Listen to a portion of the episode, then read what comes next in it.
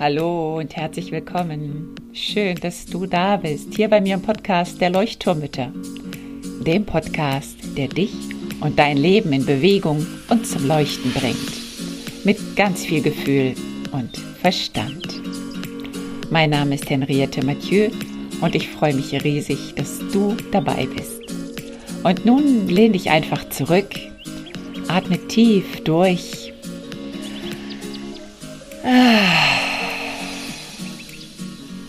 Und entspann dich.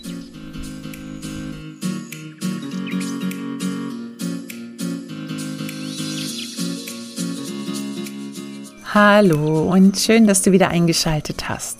Ich hoffe, du freust dich schon auf die zweite Folge zum Thema Vergebung. Letzte Woche ging es mehr um die Inhalte, warum, weshalb wir vergeben, was Vergebung ist und was es nicht ist. Das möchte ich gleich am Anfang noch einmal ganz kurz nur wiederholen. Bitte hör dir auf jeden Fall die Folge von letzter Woche zuerst an. Das finde ich ganz, ganz wichtig, damit du diese Folge hier besser verstehen kannst. Und dann wünsche ich dir natürlich später ganz viel Spaß bei der praktischen Übung einer kleinen Meditation, die dich zu einer Situation hinführt, in der du einer Person vergeben kannst. Letzte Woche haben wir darüber gesprochen, was Vergebung nicht ist. Es ist nicht Versöhnung, es ist nicht Vergessen, es ist nicht Wiedergutmachen, es ist nicht das zu sagen, es war okay, was passiert ist. Nein, es ist auch nicht Entschuldigen.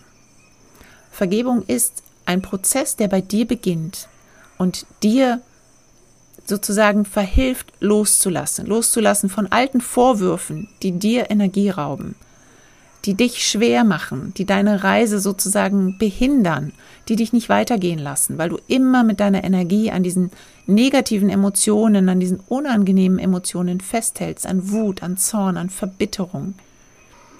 Und deine Gedanken, die einfach immer in der Vergangenheit kreisen. Warum hat er das nur gemacht? Wie konnte mir das nur passieren? der ist so blöd oder ich bin das arme Opfer. Es geht also darum, dass du aus dieser Opferrolle aussteigst und die Schöpferrolle einnimmst, dass du dich frei machst. Denn niemand hat etwas davon, wenn du noch in dieser Vergangenheit, in diesen Situationen festhängst, die dir damals wehgetan haben. Niemand hat etwas davon. Du tust weder dir etwas Gutes noch der anderen Person, die in den meisten Fällen überhaupt nichts davon weiß. Und manchmal sind die Personen auch schon verstorben. Und was hilft das, wenn ich noch auf meinen Vater wütend bin, der schon längst tot ist? Das macht keinen Sinn. Das heißt, es ist an der Zeit, loszulassen. Du kannst dir vergeben und du kannst anderen vergeben.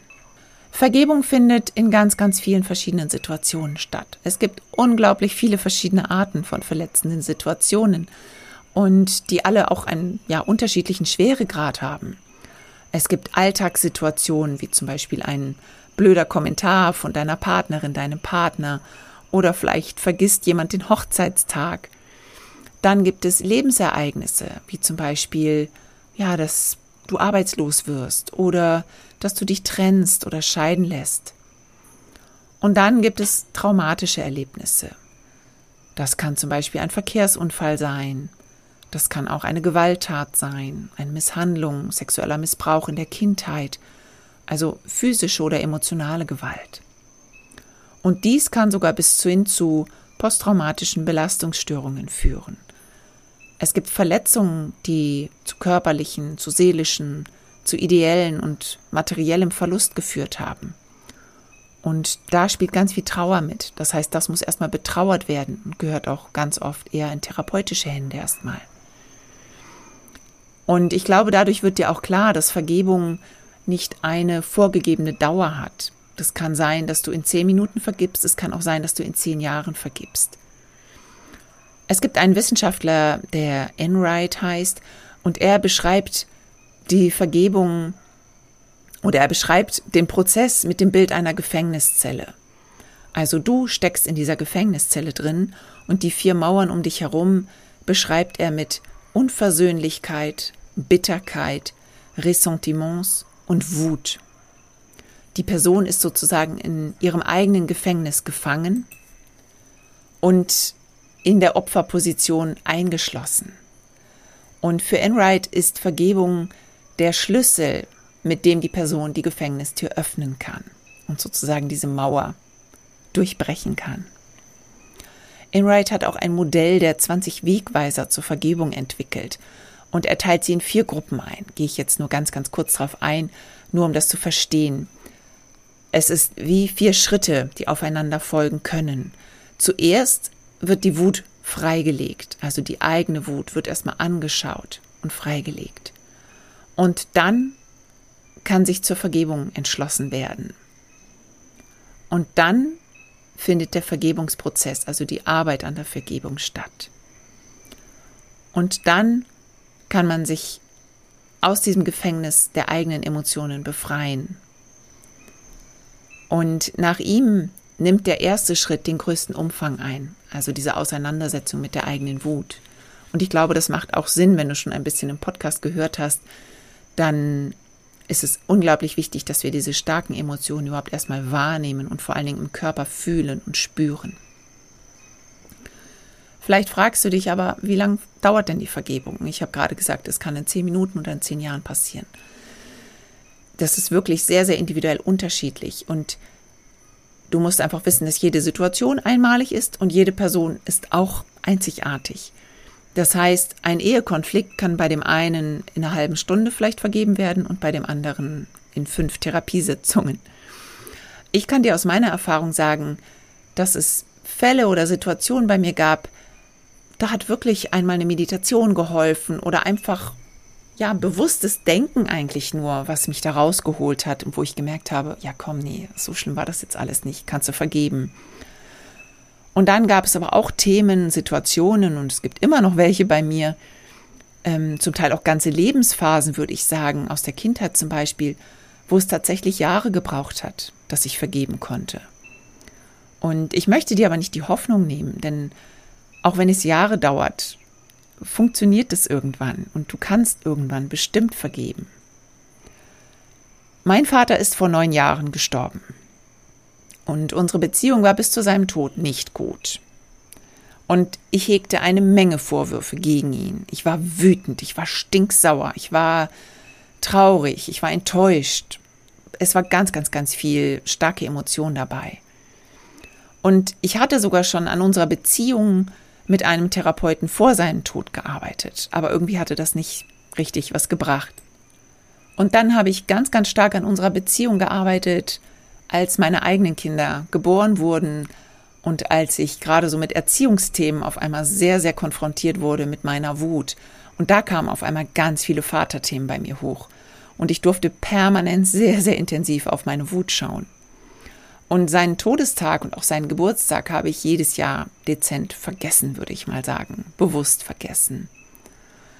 Und jetzt war es so, dass es, und vielleicht hat mich das auch zu der Podcast-Folge jetzt geführt, fällt mir gerade ein. Dieses Jahr war es nämlich anders. Und zwar letzte Woche hätte er Geburtstag gehabt. Und ich habe ganz bewusst zum ersten Mal an ihn gedacht.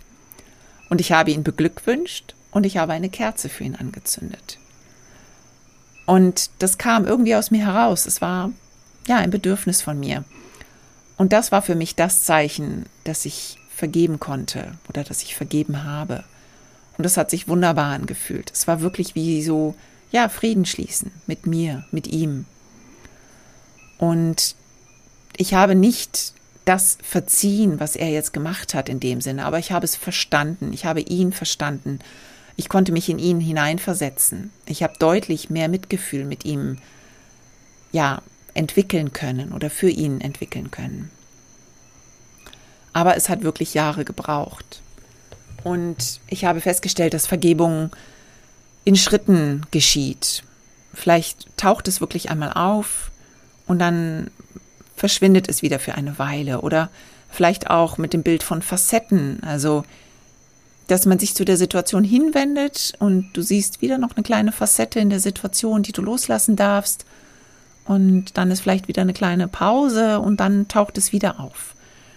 Und manchmal ist es auch nur diese ständige Wiederholung, die dein Unterbewusstsein ähm, ja berieselt, sage ich mal, dass es irgendwann loslassen möchte. Also dass du einfach immer wieder in diese Vergebungssituation gehst, immer wieder versuchst zu vergeben, immer wieder, immer wieder bis dein Unterbewusstsein irgendwann mal sagt, okay, ich habe es verstanden, ich kann es wirklich loslassen.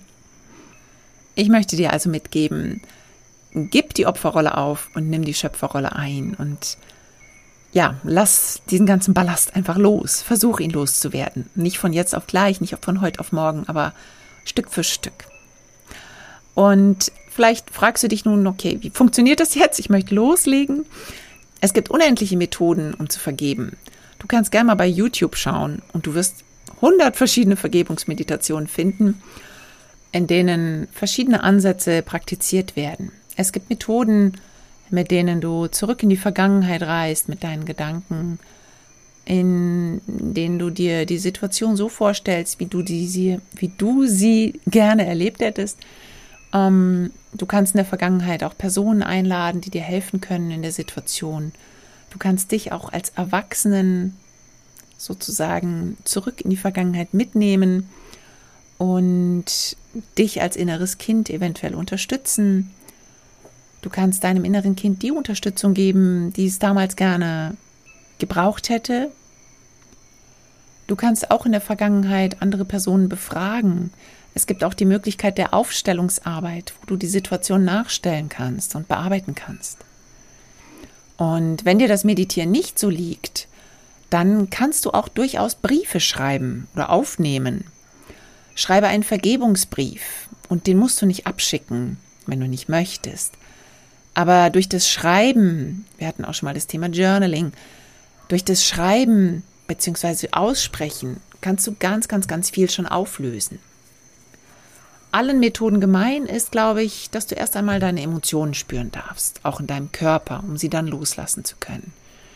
Und das kann, ja, das kann erstmal wehtun. Das kann auch zu Tränen führen. Das kann Trauer oder Wut oder Angst auslösen. Und dann kannst du in diese Situation eintauchen und sie verändern.